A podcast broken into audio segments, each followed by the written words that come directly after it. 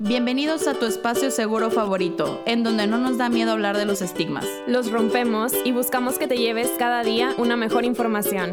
Yo soy Linda Ramos. Y yo, Pau González, y esperamos que te lleves algo en cada episodio.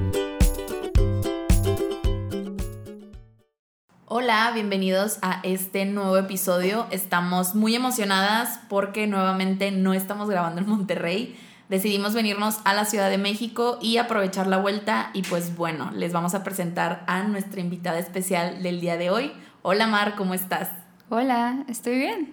Estoy enferma, pero estoy bien. Estamos bien todas.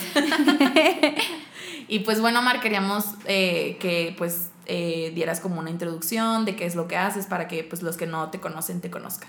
Ya, bueno, yo soy Mar. Bueno, me llamo Mariana, pero todo el mundo me dice Mar. Eh, soy ilustradora y ya eso hago, dibujo. Cumplí mi sueño de dibujar para vivir. Y luego me di cuenta que no es tan fácil. de que siempre no quería. Pero sí, hago ilustraciones, viñetas, eh, estoy trabajando en una novela gráfica.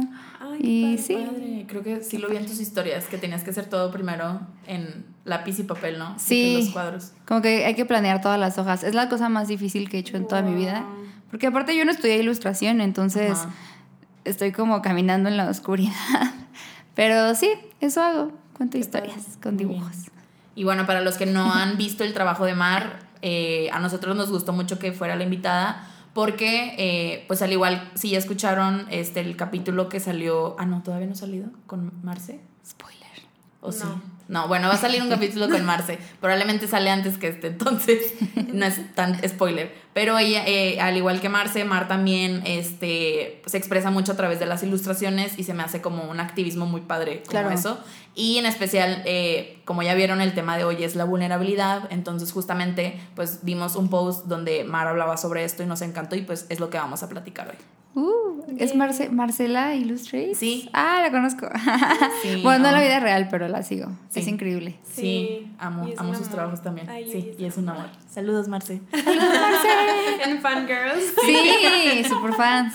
Quiero conocerla en la vida real. Ay, ve a Monterrey y salimos todas. Voy a ir. Excelente. Ay. Rock. El hype.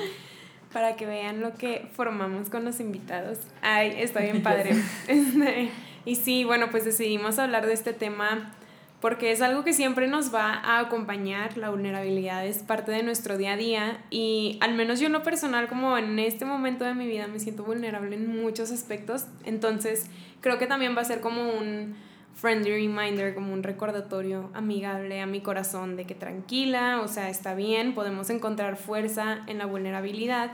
Y de hecho justo encontramos una frase de Brené Brown que bueno, este es como su tema, lo habla muy bien y lo explica muy bien porque lo hace también desde una perspectiva como científica. Y ella dice que ser, ser vulnerable es mostrarte verdadero y valiente. Ser veraz y valiente no es siempre cómodo, pero definitivamente nunca es sinónimo de debilidad. Que pues hoy vamos a platicar de eso, como a veces nos confundimos entre que pensamos que ser vulnerable es igual a ser débil, pero luego encuentras mucha fuerza en esos momentos, pero como tenemos esta creencia muy aprendida, pues no es algo bonito de sentir, entonces, ¿qué opinan? Ay, creo que... Mm. Creo que nos enseñan que ser vulnerable está mal. Yo de chiquita crecí y me dijeron que si yo lloraba era porque era débil, si mostraba mis emociones estaba mal. Y extrañamente, porque normalmente es como se le acepta más a la mujer ser vulnerable que al hombre, entonces también creo que es como otro tema muy importante que también creo que recae mucho en la parte del machismo, que el hombre no puede, demás. Entonces sí, creo que creo que si nos permitiéramos ser más vulnerables, habría menos conflictos internos y externos. Sí. Claro. Sí. Ay, ah, sí. no, sí, claro. O sea, también como cuando eres pequeño te te inculcan mucho esto de que a nadie le importan tus problemas y como que tienes que resolverlos tú solo o no tienes por qué, y sobre todo como mujeres, es como de que, ay, no tienes que andar como molestando a la demás gente con tus problemas, o quejándote, ¿no? Que si eras, que si eres vulnerable o compartes quizás como esta sensibilidad o también, o sea, como justo cuando alguien te pregunta de, ¿cómo estás? Y dices, bien, aunque quizás no estés bien y quizás estás como muriendo y, y valiendo. No, como que siempre tienes como que modificar eso para hacer sentir a las demás personas cómodas, porque también hay incomodidad en ser vulnerable y también que alguien sea vulnerable contigo a veces te pone incómodo, ¿no? Porque hace que, ah, ahora que le digo. ajá, como cuando alguien te está contando como cosas muy densas quizás y tú, ¿sabes? Como que te agarra en curva porque no estamos acostumbrados a, a hacer así. Ahí me quedé pensando, no, sí, en esta parte de cuando como que alguien te pregunta, ¿cómo estás? Bien. Y luego cuando dices mal o de que no, pues, o podría estar mejor, como que suavizas un poquito la, respeta, la respuesta, como, ah, pues no tan bien, pero bien. Pero si dices mal, es como asustas a la otra persona, o cuando alguien te dice a ti eso, es como, ay, Rayos. o sea, te saca como de, de onda, pero sí, creo que todo sería más fácil si, de que, ¿cómo estás mal? Ah, ¿por qué? No, pues tal, aunque no tengas que dar toda esa explicación, pero te sientes un honesto y ya no estás pensando como que, ay, bueno, mm, pues dije que bien, pero no estoy del todo bien, entonces... Sí. Como así, no lo había pensado tan cotidianamente, o sea, no...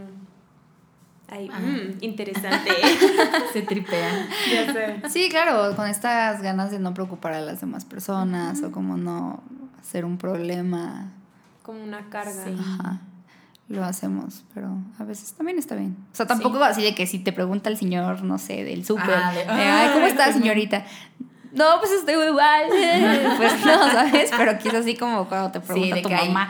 Sí, o sea, creo que hay espacios que se pueden aprovechar. La terapia es uno de ellos. Creo que yo aprendí a ser vulnerable por medio de la terapia. Inclusive a veces no me siento cómoda siendo vulnerable en la terapia. Pero sí, creo que también, y también obviamente sentirte cómodo con la persona, no sé, como con tu pareja, que sabes que puede ser vulnerable, igual y no siempre con tu familia, pero ciertos familiares sabes que sí puedes acercarte y decirlo, y sabes que, pues la verdad ahorita no estoy bien. Entonces sí, creo que es importante, y de hecho también otra frase que dice Brené Brown, que nos gustó mucho, es que se puede medir el coraje de una persona mediante su capacidad para ser vulnerable. Y siento que es algo muy bonito, creo que es cierto, yo creo que es, es más valiente el decir lo que estás sintiendo que el encapsularlo, porque es más fácil guardarlo que sacarlo. Claro. Sí. ¿Y qué iba a decir? Justo como esta idea de las personas que, ¿cómo se dice? Como que de keep it all together, o sea, como mm, cuadrada. Bueno, no cuadradas, pero sí, como que parece que tienen como todo bajo control. Sí, que visualmente lo ves como... Ajá, como alguien bajo control el contenido es como alguien poderoso, ¿no? Y quizás como, como esta idea que tenemos de que alguien que quizás eh, se muestra más vulnerable es débil o sí. tiene algo. Sí, sí, sí. Bueno, y hablando como de cosas, el tema más personal, Mar, te queríamos preguntar cómo supiste que era importante ser vulnerable y hablarlo. Creo que... Mm, no sé, creo, creo que pasó viendo Instagram Suena como algo raro, pero justo me acuerdo hace varios años que estaba como viendo Instagram y encontré como la cuenta de Laura Mathis, que es una chica que hace poesía, y de otra ilustradora que se llama Frances Cannon. Y veía en su trabajo cosas de las que nadie más estaba hablando en ese momento. Ahorita no es tan raro, pero en ese momento no había nadie hablando de eso, ¿no? Como esta fuerza que viene de de ser honestos y hablar desde la vulnerabilidad y aceptar eso como un superpoder. Entonces justo encontré como la cuenta de Laura Mathis y justo ella hablaba de la ternura radical y cómo es como lo más revolucionario y radical ser tierno y ser como así, permanecer suave, por así decirlo. En español no tiene mucho sentido, pero justo como permanecer tierno y permanecer vulnerable y la fuerza que puede que puedes como tener de ahí. Y nada, eso, como que no hay nada más radical o punk o revolucionario que eh, resistir al sistema que te dice que a nadie le importan tus problemas, que tienes que verte así, que no tienes que hablar de lo que te duele, que tienes que estar feliz, sobre todo en las redes sociales, de que tienes que mostrar tu mejor cara, porque a nadie le gusta nadie llorando, a nadie le gusta bla. Entonces, Creo que sí, de ahí un poco de, de aprender de ternura radical. Sí, me encanta porque justamente en tu post ponías la pregunta de por qué es normal tomar selfies sonriendo y no llorando. Cuando creo que en su mayoría, o sea, o sea, pues todos lloramos, todos tenemos, o sea, sí, obviamente la felicidad puede llegar a predominar, pero pues no es una constante, ninguna emoción es constante. Entonces sí, siento que habiendo toda esta montaña rusa de emociones, simplemente siempre deseamos como mostrar lo positivo y siento que también al final, como decías, de las redes sociales, eso hace que sea tan eh, perjudicial porque crees que como todos están bien, algo está muy mal en ti si ese día no estás bien. Siento que es muy fuerte. Sí, no me acuerdo quién dijo, no me acuerdo si fue en el episodio con Ben Shirts o no sé, lo escuché de alguien más, que decían como, de hecho el nombre de Instagram, o sea, el Insta es de un instante y oh. capturas un instante de tu vida.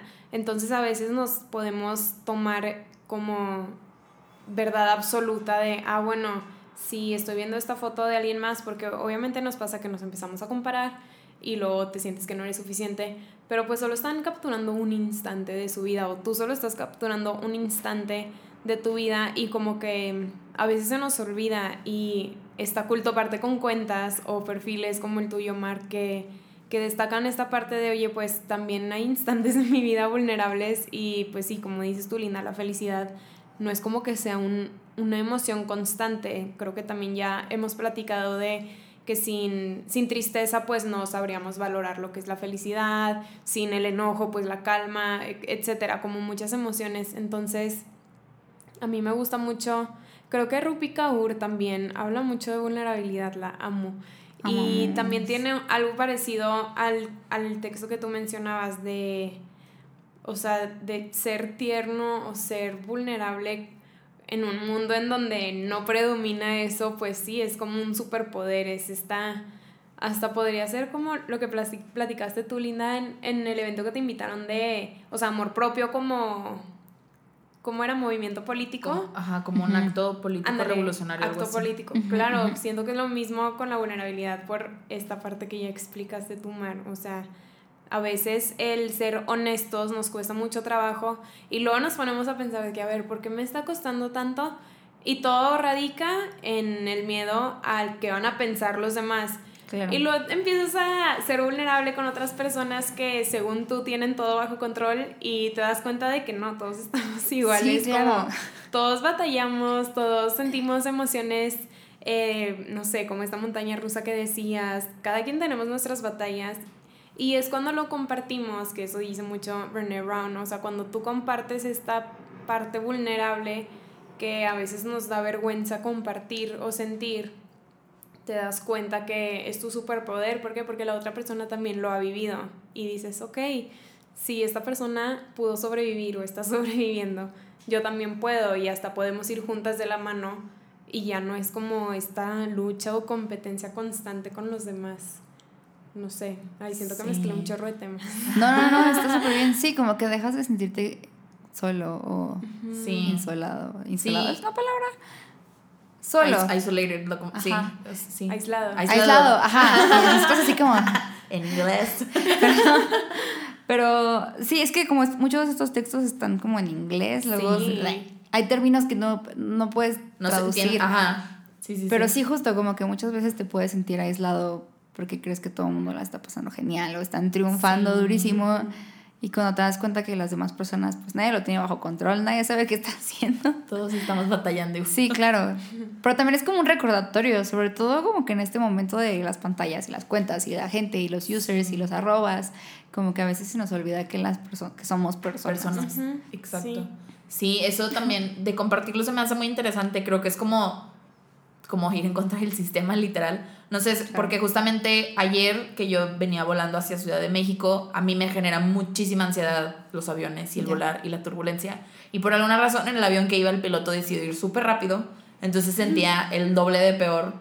Y lo que hice fue empezar a escribir, o sea, escribir sobre lo que estaba sintiendo, mi ansiedad, y ya bajé y fue como, ok, pues lo voy a compartir porque no creo ser la única persona que siente ansiedad en un avión. Y justamente lo compartí, varias personas me respondieron como que, ay, gracias por poner en palabras lo que estoy sintiendo. Entonces creo que, que, eso es bueno, como un, con que tú lo muestres, no importa este, eh, la cantidad de seguidores que tienes, yo creo que con que, no sé, tu hermana, tu prima, lo que sea, vea que, que está bien sentirse de esa manera, está bien mostrarte vulnerable, es o sea, es como un paso adelante a poder eh, empezar a expresar más lo que sentimos. Claro.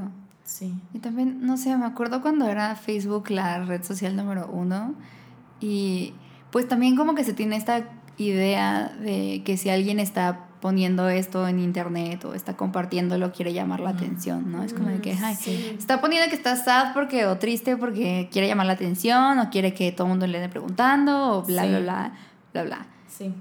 Y, y no es el caso, es más bien como justo hacer de este espacio virtual algo mucho más honesto y también como que haya espacio para tener esta conversación. Sí, qué interesante. Sí, pero y justamente la siguiente pregunta creo que explica mucho, pues la, la vulnerabilidad nos incomoda, pero como que nos quisimos cuestionar por qué y justamente como buscando igual con Brené Brown, ella decía que, que es como sentir vergüenza, o sea, como que lo asociamos a algo feo y que por eso eh, cuando nos encontramos también vulnerable creemos que es más difícil como lograr llegar a nuestra meta. Como, no sé, yo siento que es muchas veces también con la parte de, pues igual y siendo más vulnerable no puedes generar igual. Y como pues en esta sociedad que te pide que generes de una u otra manera y consumas, pues a lo mejor siento que también tiene que ver con eso, que, que no es algo aceptable porque pues no te imaginas al jefe de un corporativo siendo vulnerable porque dices, no, él tiene que ser una roca porque si no, no va a llegar a donde está. Claro. Sí. ¿Qué opina? ¿qué ah, opina? qué fuerte. Yo creo que son como que muchos conceptos los que hemos asociado a la, o sea, a la vulnerabilidad, porque sí. Ay, wow, eso tocas un chorro de temas. de que hice nudos en mi mente. No, pero sí, poniendo el ejemplo de el empresario, el dueño del corporativo, que si tú lo ves llorando un día, o sea, no, no puede, a mí como que no puede ser que no sepamos separar el que pues somos humanos y tenemos sentimientos con que eso tenga que ver con tu trabajo. Obviamente hay situaciones en las que tus emociones o que si tienes, no sé, depresión o algún trastorno de ansiedad puede repercutir en tu trabajo, sí, definitivamente. Pero ¿cómo, ¿cómo nos imaginamos siempre el peor escenario? O sea, ¿Qué pasa si yo un día no me siento como al 100 conmigo misma? A lo mejor mi rendimiento no va a ser como el de un 100%, pero no va a ser un 0% como siento que lo, lo visualizamos en nuestra mente cuando, no sé, les pongo un ejemplo de que, como los psicólogos, que mucha gente, yo creo que tú también te ha pasado, Linda, que te dicen, ay, pero tú eres psicólogo, ¿por qué te enojas? o porque estás triste si tú, pues tú eres psicólogo, o, o, o cuando a alguien le está sucediendo algo, no sé, quizás de que mi hermana y yo estamos viviendo la mismita situación y, oye, pero ayúdala, tú eres la psicóloga aquí. Oye, a ver, primero que nada, soy una persona y, y sí, ser psicólogo me da como, entre comillas, la ventaja de que quizás puedo entender un poquito mejor lo que estoy viviendo adentro de mi mente, pero eso no quita que yo pueda sentir de la misma intensidad que mi hermana o que un ingeniero o lo que sea. Entonces, siento que también está esta parte muy ligada de vulnerabilidad y trabajo como si fueran incompatibles cuando, pues, si fueran incompatibles nadie podría trabajar porque pues todos vivimos vulnerabilidad en diferentes momentos de la vida. No sé, como que me puso a pensar en eso. Y ya no me acuerdo qué otro punto. sí, aparte creo que va también, obviamente, muy ligado con la inteligencia emocional. Yo creo que una vez que ya aceptas el ser vulnerable, sabes cuándo sí y cuándo no. Y creo que esta nueva revolución también va de la mano en, la, en el área laboral, en donde ya muchas empresas están buscando que sus empleados tengan inteligencia emocional, porque definitivamente el no identificar las emociones que estás trayendo, irte como si nada al trabajo y de repente explotas, pues sí te dice como, ah, ¿qué está pasando? Entonces sí creo que también, eh, a pesar de que incomoda, también debería ser algo que deberíamos buscar más, porque como había dicho al inicio, pues te puede evitar cosas tanto internas como externas. Sí, wow. Eso de inteligencia emocional es muy importante porque sí, si yo no entiendo mis emociones, va a ser muy difícil que, que mientras yo esté atravesando alguna situación difícil, pueda continuar como dando mi, mi buen desempeño en mis otras áreas. Y no me acuerdo si fue en la serie de Modern Love o no, creo que sí, pero X personaje con alguna enfermedad mental le cuenta a una compañera de trabajo, no sé si era su verdad o no. Sí, claro. Sí, sí, Love. Anne Hathaway, ¿no? Sí. sí. No quiero spoilear mucho, pero... spoiler. pero spoiler, uh, si no lo han visto, adelántenle un poquito a este episodio. Pero sí, cuando su compañera o ex jefa le pregunta de que, oye, ¿qué te pasa? Y ya le dice, oye, pues tengo tal enfermedad mental me hubieras dicho antes si hubiéramos visto la forma de cómo... Que funcionara el trabajo. Sí, de cómo funcionar. Pero la verdad es que a ti como persona que estás atravesando algo te da miedo. ¿Por qué? Porque muchas veces la respuesta es negativa. O sea, es como, no, a ver, pones en orden tus cosas o a ver cómo le haces. Entonces, siento que también es algo que tenemos que trabajar como cultura, de que, bueno, oye, a ver, esta persona está atravesando un momento difícil o sabes que lo acaban de diagnosticar, está viendo qué onda con los medicamentos, bla, bla, bla. Vamos a darle oportunidad a ver cómo los dos podemos hacer un buen equipo de esto, porque pues sí, tener un diagnóstico o atravesar alguna situación en la que vivamos vulnerabilidad, no, pues no, no tiene nada de malo, no, no tiene por qué quitarte tu competencia o tus conocimientos, simplemente es encontrar la mejor forma de vivirla, de entender tus emociones, de atravesar ese proceso y, y, ya continuar con tus actividades, o sea, no tiene que ser algo como muy radical. Yo siento que ese ejemplo fue como un caso muy extremo en el que pero tristemente es verdad, pues así se nos ha inculcado. Entonces creo que si nos permitiéramos ser vulnerables desde las cositas muy pequeñas, pues ya en, en, las cosas más grandes sería mucho más fácil y pues sí, la cultura ya estaría como más sensibilizada, no sé. Claro, es que hay como algo, no sé, es como, está intrínseco como la vergüenza, ¿no? Como con la salud mental, por ejemplo. Entonces, me parece increíble que no tenemos una cultura de salud mental y, o sea, y por años, ¿no? O sea, mi abuela tenía depresión clínica y nunca fue diagnosticada. Sea, era como, ay, es que no se ha parado en una semana, pero es porque pues está mala de los nervios, déjala así, ¿no? Entonces como justo hay como una vergüenza enorme hasta con amigas que, o sea, se avergüenzan de tener depresión o de tener ansiedad o de tener como algún otro trastorno de ansiedad o enfermedad mental cuando son cosas que es como una gripe, ¿sabes? Como que no te la puedes quitar, o sea, así como tan, tan fácil como tomarte de que una pastillita y ya, ¿no? Es algo como muy... Se trata.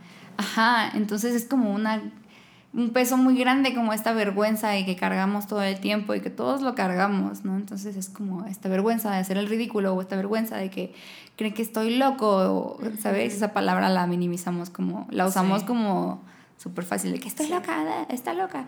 Eh, entonces sí, como un poco esa vergüenza enorme de ser persona, hasta eso, como que hacen que nos avergoncemos de ser un humano, de tener sentimientos, de necesitar tiempo. Sí, tiempo fuera. Sí, porque no, no es común eh, el pedir, no sé, home office, porque oye, estoy mal sino tiene que haber un trasfondo físico que sea comprobable y aunque ve, no sé, seguro, ajá, de que, que me lo compruebe pero pues cómo compruebas que ahorita pues traes un bajón muy grande que estás tratando de superar.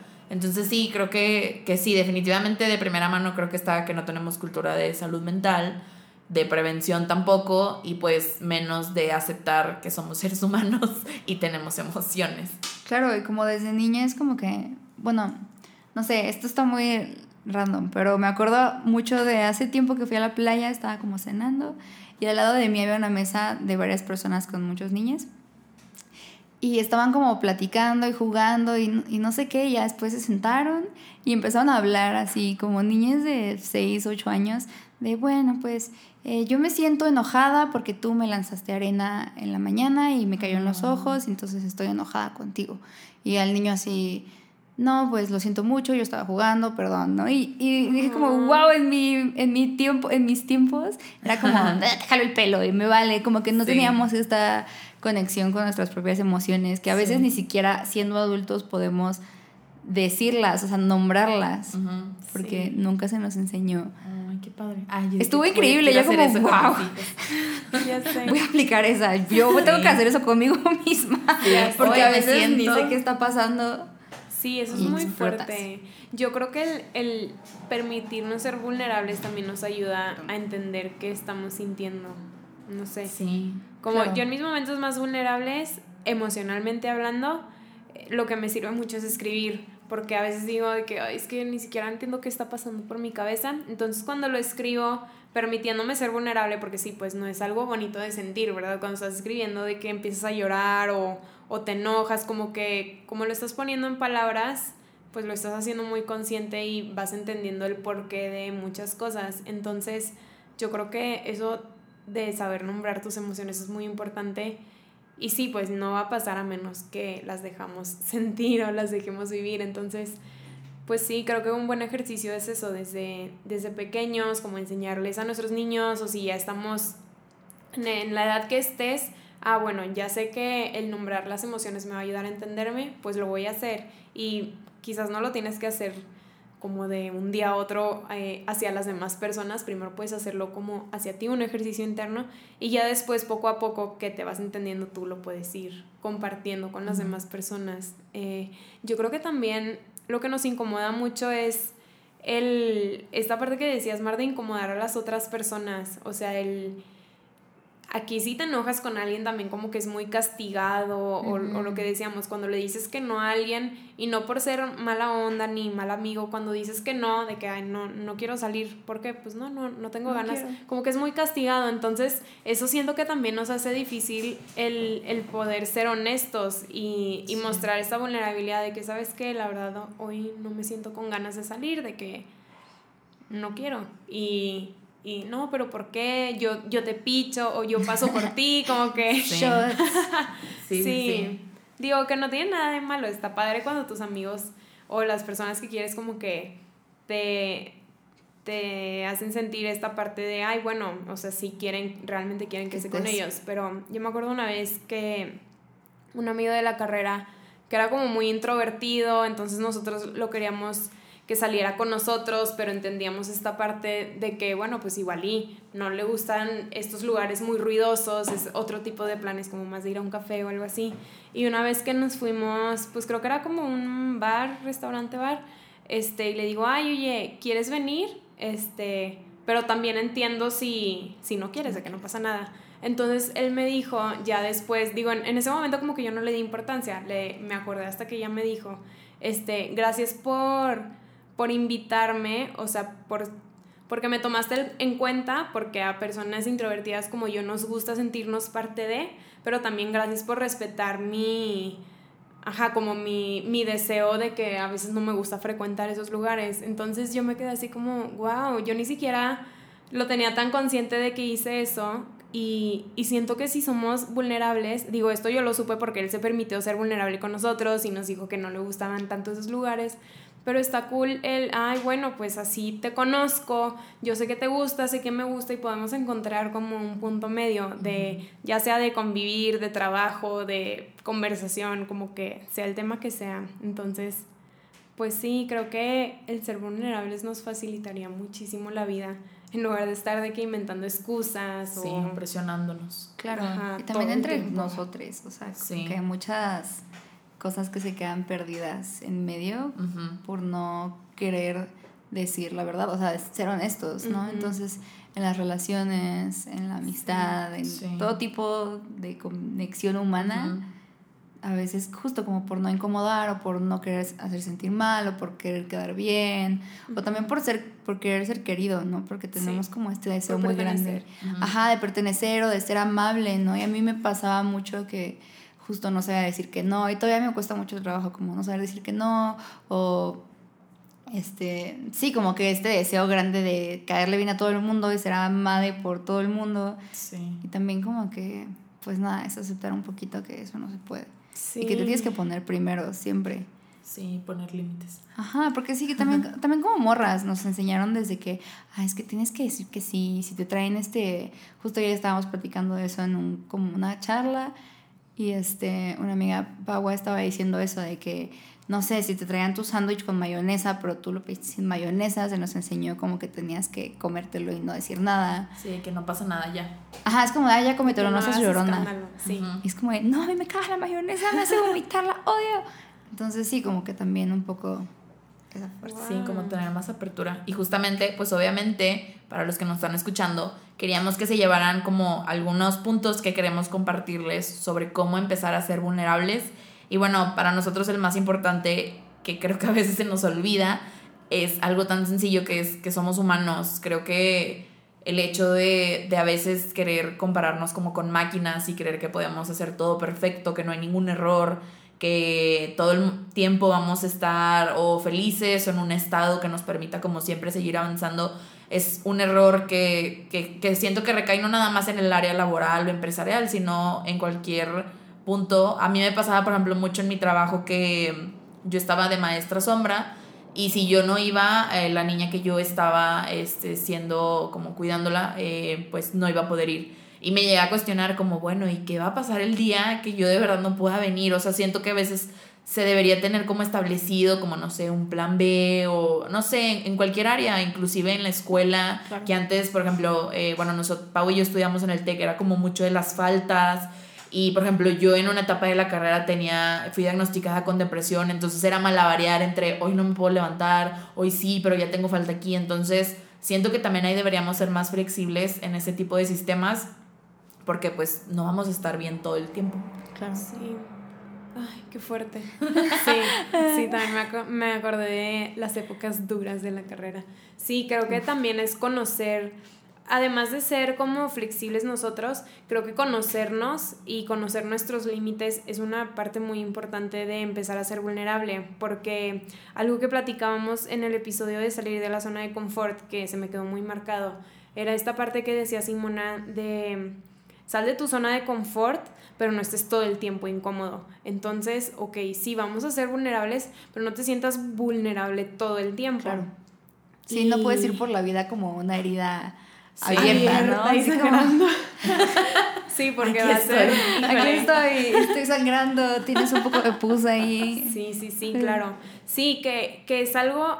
Yo creo que todos nos conocemos bien, o sea, tú te, te, conoces mejor que lo que yo te podría conocer. Entonces, algo que, que platicaba también en, en, una, igual una charla de, del amor al que me invitaron, del amor propio me preguntaban de esta parte de ser auténticos, de cómo poder balancear el ser auténticos, que yo creo que va muy de la mano con el ser vulnerable, con, sí, la vulnerabilidad. Entonces, también era como que a veces nos da miedo ser auténticos. Por, e, les puse mi ejemplo de cuando empecé mi página en Facebook de, pues, de salud mental.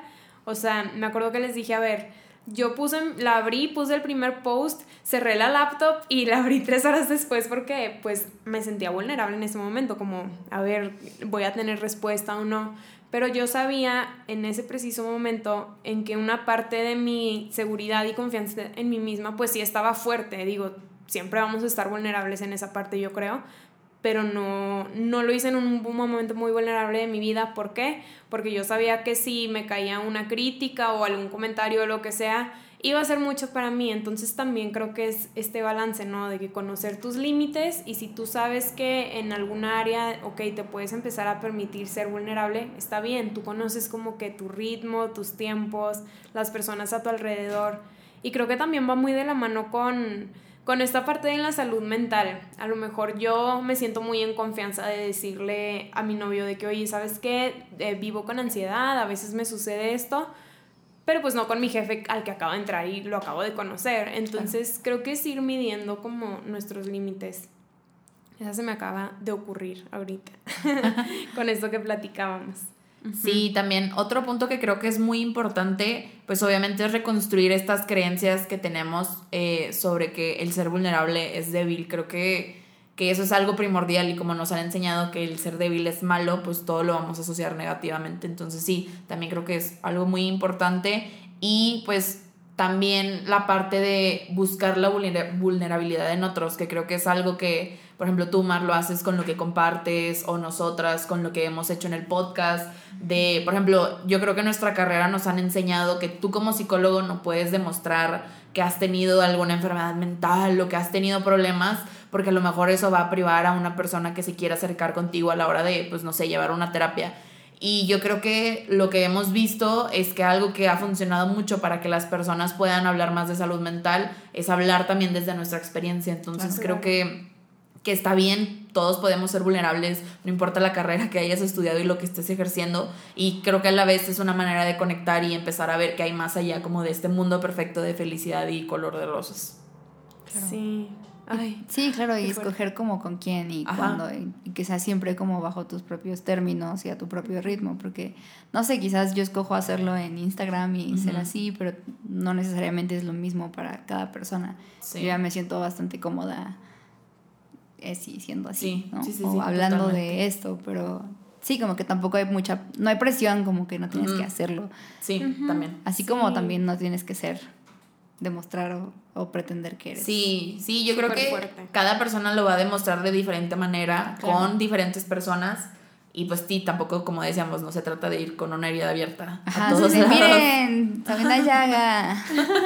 sí. sí, wow, qué fuerte. Sí, claro, creo que también pues va de la mano. Sí, estaba escrito la de encontrar un equilibrio, ya lo vi. Eh, pero sí, me, me gustó esta parte que decías de, de tu Instagram, porque por ejemplo, pasa muchas veces que quieres compartir un mensaje y ahorita pues tenemos como la ventaja, pero también es de doble filo, que las redes sociales pues todo es súper rápido, muy instantáneo, entonces sí, busca como tú, digo, si, si es algo que tú quieres compartir, como que busca tu, tu plataforma o busca el, el dónde tú te sientes seguro y el cómo, porque por ejemplo, no sé, hay temas que quizás sí las puedes hablar como de forma muy abierta, pero a lo mejor hay otros temas que no. Y no tiene nada de malo, es encontrar como este equilibrio tanto interno como externo.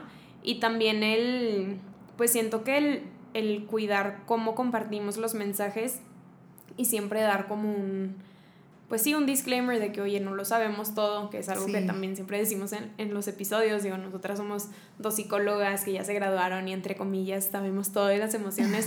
Pues claro que no. siempre compartimos como desde nuestra experiencia, nos gusta mucho investigar los temas, pero siempre entendiendo que cada tema pues se adapta a, a cada necesidad y a cada persona, pues todos somos diferentes. Y pues otra herramienta que les puede ayudar mucho es el conocer nuestras emociones y cómo las expresamos, que va muy de la mano con esta parte de la inteligencia emocional. Y esto quiere decir el, como el cuidarlas, expresarlas de una forma en que no lastimemos a la otra persona, pero a veces se nos olvida la parte más importante, que tampoco te lastimes a ti mismo o a ti misma. Es definitivamente un caminito como de poco a poco, porque no se nos enseña esta cultura de las emociones, como lo cool que te tocó ver a ti con esos niños. este, Increíble. Sí, yo creo que es algo que vamos a ir aprendiendo. ya sé, qué bonito. Sí, se me hace muy bonito que ese es el otro punto de empezar poco a poco Em, yo creo que si nos están escuchando y tienen a lo mejor eh, hermanos o hermanas pequeños, hijos, pues enseñarles desde que están pequeños. Eh, Pau y yo tenemos, de hecho, una amiga que justamente a su hijo lo metió a un taller de inteligencia emocional. Y yo fue de, ah, lo que yo hubiera dado, porque a mí desde chiquita me hubieran metido eso, porque me hubiera ahorrado muchas crisis. Pero sí, se me hace como muy interesante y al final también, que ya es el último punto, es como el aprender a cultivar no solo las redes sociales, que es como lo que tenemos más fácil acceso, sino todas las redes a nuestro alrededor, porque pues obviamente cuando te encuentras en situaciones que de verdad crees que no puedes expresar tus emociones, pues para mí sería como una zona de peligro. Y, y lo de las redes sociales, pues también se me hace muy interesante, porque por ejemplo yo cuando de puro de verdad, si yo veo que es una persona que lo único que hace es como subir esta vida perfecta y positivismo, que creo que es algo que está muy de moda en Monterrey, como este nuevo influencer que te da tu, su conferencia motivacional y todo puede estar bien y todo tiene solución y... Sé feliz. Ajá, sé feliz, sé feliz, sé feliz y agradece, agradece, agradece y es de, oye, pues no Solo todos los blanco y delgado. Y de, de que todos los, los que yo conozco son así. Por eso es como de puedes alcanzar la felicidad, disclaimer, solo si eres blanco y delgado y de clase alta. Exacto. Entonces, claro. es, es como muy choqueante a, mí. Se nos olvida eso. Ajá, y, a mí me enoja verlo, es como, sí, o sea, yo eh, desde el privilegio que yo tengo, yo sé que para mí va a ser más fácil el poder agradecer lo que tengo y el ir, uy, sí, acá, acá. Pero pues si tienes una inmensidad de seguidores, o sea, pues no todo el tiempo te dan ganas de agradecer, no todo el tiempo quieres levantarte y sí, sé emprendedor y haz esto y no olvides correr y ya, oh, no. O sea, creo que es too much y por eso creo que hay que encontrar el balance y tratar de ser un poquito más reales, porque sí, ahorita yo creo que yo creo que muchas veces se tiene ese éxito, o sea, con esos temas, porque como la gente está buscando llegar a esa felicidad, pues abren la pantalla es como que, ah, bueno, pues si él puede, yo puedo. Sí existe. Claro. Ajá, pero eh, nada, eso, como estaba pensando por lo que estás diciendo, como del el agradecimiento, el agradecer. También a veces parece que si de cierta forma hablas de lo que no está tan bien, o sea, como que en vez de ser agradecido, hablas de que, pues no sé, te sientes de esta manera o lo que sea, o que no estás agradecido, ya eres como un mal agradecido y no tienes derecho a sentirte de esta manera porque hay personas que la están pasando peor y que tú, o sea, sí, no tienes derecho a sentirte de esa manera, ¿no? Sí, y justamente ayer estaba cenando con mi primo y estábamos hablando de nuestros problemas y me dice, uy, pero pues, ¿qué tipo de problemas tenemos, verdad? Dentro del privilegio, no sé qué. Y yo sí, le dije, no dejan de ser problemas. Le dije, yo sé que hay personas que tienen otro tipo de problemas y a lo mejor pueden ser muchísimo más graves de que, pero pues no puedes invalidar porque pues es dentro de tu realidad, o sea, es lo que estás viviendo y son problemas, o sea, ahí están. Entonces sí, creo que, creo que eso también es como muy importante, no invalidar cada vivencia, ajá, ni invalidarte a ti mismo. Sí, ay, qué padre. Porque es algo que hacemos mucho de que no te permite sentir las cosas o te frenas. Sí. es como de no, no, no, no. Podría estar peor. Ajá, podría estar peor. Y en vez de detenerte y sentir de verdad lo que necesitas. Sentir. Sí, de abrazarte y cuidarte. Sí, creo que es este balance de no invalidar nuestra experiencia y el, el aprender a cuestionar esta parte de las redes sociales, porque sí, creo que es algo con lo que vivimos eternamente peleadas. Sí. Eh, pero un, un, dato muy interesante, esto va a estar súper ñoño, pero bueno, está, está cool. Eh, es justo del impacto de las redes sociales. Y una vez fui a una conferencia de trastornos de la conducta alimentaria, entonces hablaba una investigadora que realizó como un proyecto de investigación de, de la incidencia de trastornos allá alimentarios y estaba en Fiji, entonces ella estaba analizando el cómo surgieron allá y dice que antes de que llegara la televisión, eh, ahí a Fiji, no había trastornos de la conducta alimentaria. O sea, tú evaluabas a, a, la gente y no había nada, ni signo, ni conductas de riesgo, nada, nada. Y que cuando empieza a llegar la televisión, comienza a aparecer estas conductas por parte de las, sí, pues de la, de la población femenina, eh, más que nada, pero pues también masculina. Entonces, ahí yo me di cuenta de, digo, yo ya tenía muy consciente el, gran impacto de las redes sociales, pero como yéndonos mucho más atrás, como, como algo tan poderoso que nos debería de ayudar a comunicarnos mejor, a, compartir momentos con otras personas, lo que sea, cómo puede llegar a ser tan peligroso a tal grado de que la población estemos en general más vulnerables a desarrollar diferentes trastornos. En ese caso fue fue la conducta alimentaria y, y sí, empezaron a ver como diferentes casos de niñas que dejaban de comer o que empezaban a hacer dietas muy extremas porque ya tenían este ejemplo en la tele de cómo deberían de verse. Entonces a mí me impactó muchísimo porque es algo que no existía, o sea, no habían datos, no, no había números porque no existían y a partir de la llegada de la televisión hubo. Entonces creo que es como un muy buen momento para reflexionar de cómo o, o, del realmente, sí, sí, sí, del impacto que realmente tienen. Y un ejercicio padre que, que pueden hacer, que yo hice, y ya les he compartido, cuando yo empecé mis redes sociales de, de psicóloga, pues yo en esa cuenta empecé a seguir puro contenido como de psicología, de frases positivas y de cosas honestas, ¿no? Digo, no, no positivismo tóxico. Entonces yo me di cuenta de que mi estado de ánimo mejoraba en los días por, por el feed que yo consumía. Entonces, pues no sé, ay, para que se lo lleven. Es donde llevé yo a esa conferencia. Pero sí, hablando de, de que nos llevamos, pues creo que puede ser ya el momento. Ah. Es un buen momento. Ok. okay. Bueno, ah, linda. ¿Qué me ah. Ay. Eres la elegida. Me siento como el sticker de Bob Esponja que saca el aire. ¿Cuál de todos? Respirando. Sí. Yo soy Bob Esponja prehistórico. Ay, alertal, que está como. soy yo todo el tiempo. Amo las stickers de Bob, perdón. Aquí soy psicóloga. Este, ay, pues la verdad, yo creo que me llevo mucho la importancia de la vulnerabilidad. Creo que, me encanta el tema por lo mismo que de chiquita me enseñaron que no estaba bien ser vulnerable. Inclusive recuerdo que mi papá me decía que yo no iba a poder ejercer la carrera de psicología porque me decía, ay, que te vas a poner a llorar con tus pacientes. Y yo, pues no. O sea, y hasta la fecha nunca ha pasado.